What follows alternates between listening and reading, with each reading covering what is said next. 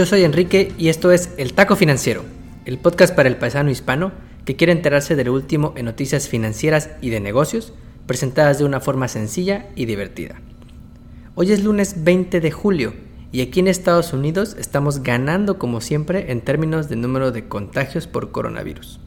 Tan solo en la última semana se registraron más de 400.000 casos nuevos.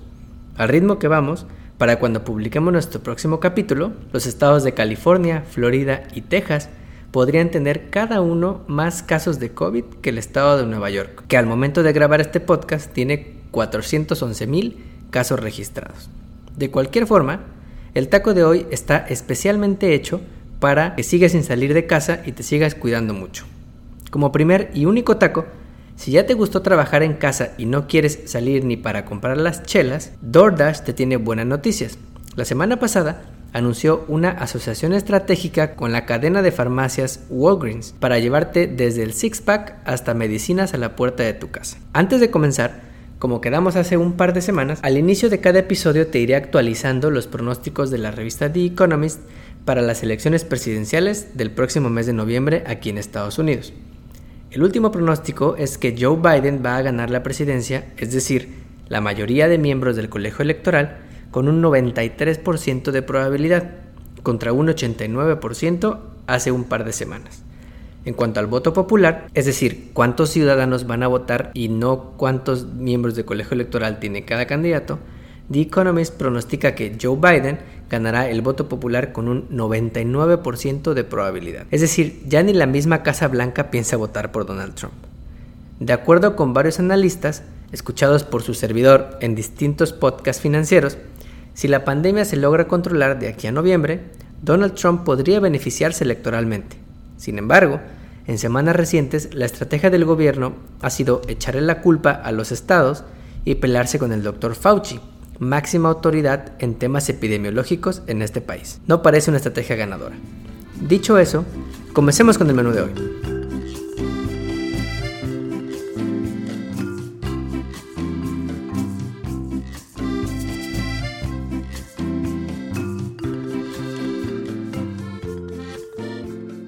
Como primer y único taco, la semana pasada DoorDash anunció una asociación estratégica con la cadena de farmacias Walgreens para llevarte más de 2.300 productos hasta la puerta de tu casa.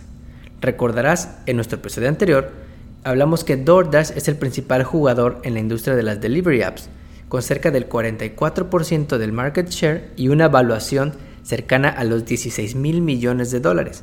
Después viene Uber Eats con cerca del 37% del mercado ahora que compró a Postmates y luego viene Grubhub en tercer lugar. Bueno, pues DoorDash anunció la semana pasada que podrás pedir desde la app cosas como artículos de comida, de salud, productos de belleza y hasta medicinas que no requieren receta, conocidas como over-the-counter medications. Iniciando con las ciudades de Chicago, Atlanta y Denver, DoorDash anunció que durante el verano ofrecerán este servicio también en los Walgreens de Cincinnati, Cleveland, Minneapolis, Oklahoma, Phoenix, Sacramento y Seattle. Les faltó Houston, pero ya le dijimos a nuestro follower Mike Goldblatt, director de Grocery Partnerships de DoorDash, para que se apuren. Y es que la pandemia ha hecho que no solamente quieras comprar comida desde una app, sino que artículos esenciales como despensa y hasta medicinas son cosas que muchas familias querrían recibir a domicilio en tiempos actuales. Y eso lo saben muy bien las grandes empresas. En palabras del Chief Operating Officer o COO de DoorDash, Christopher Payne, a quien le enviamos saludos, dijo, una de las cosas que hicimos en tiempos del COVID es cambiar la oferta de servicios para ir más allá de restaurantes y enfocarnos en empoderar a las economías locales ofreciendo productos adicionales que las personas quieren recibir a domicilio. La noticia no es buena solo para DoorDash. Walgreens también podrá aumentar sus ventas por canales online y la pura noticia de esta asociación hizo que el precio de sus acciones subiera casi 2% el día del anuncio. En lo personal, a mí no me gustaría pagar delivery fees por comprar tacos. No hay nada como ir al food truck a hacer fila mientras escuchas música de banda.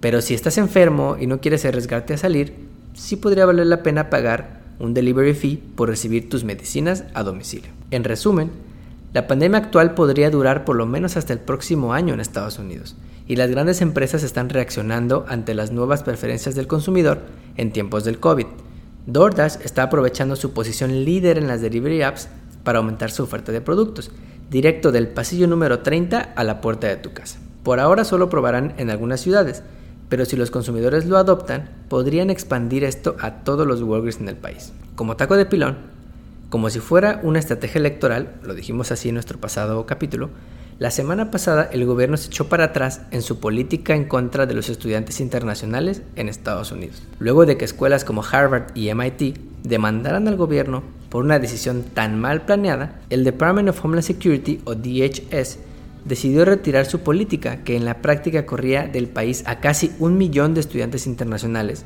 si sus escuelas migraban a clases 100% online por la pandemia. A ver qué otra burrada se les ocurre en las próximas semanas. No olvides suscribirte a nuestro podcast donde quiera que lo escuches y ponerle 5 estrellas. Recuerda que estamos en Facebook, Instagram y Twitter como arroba taco financiero. Nos vemos el siguiente lunes.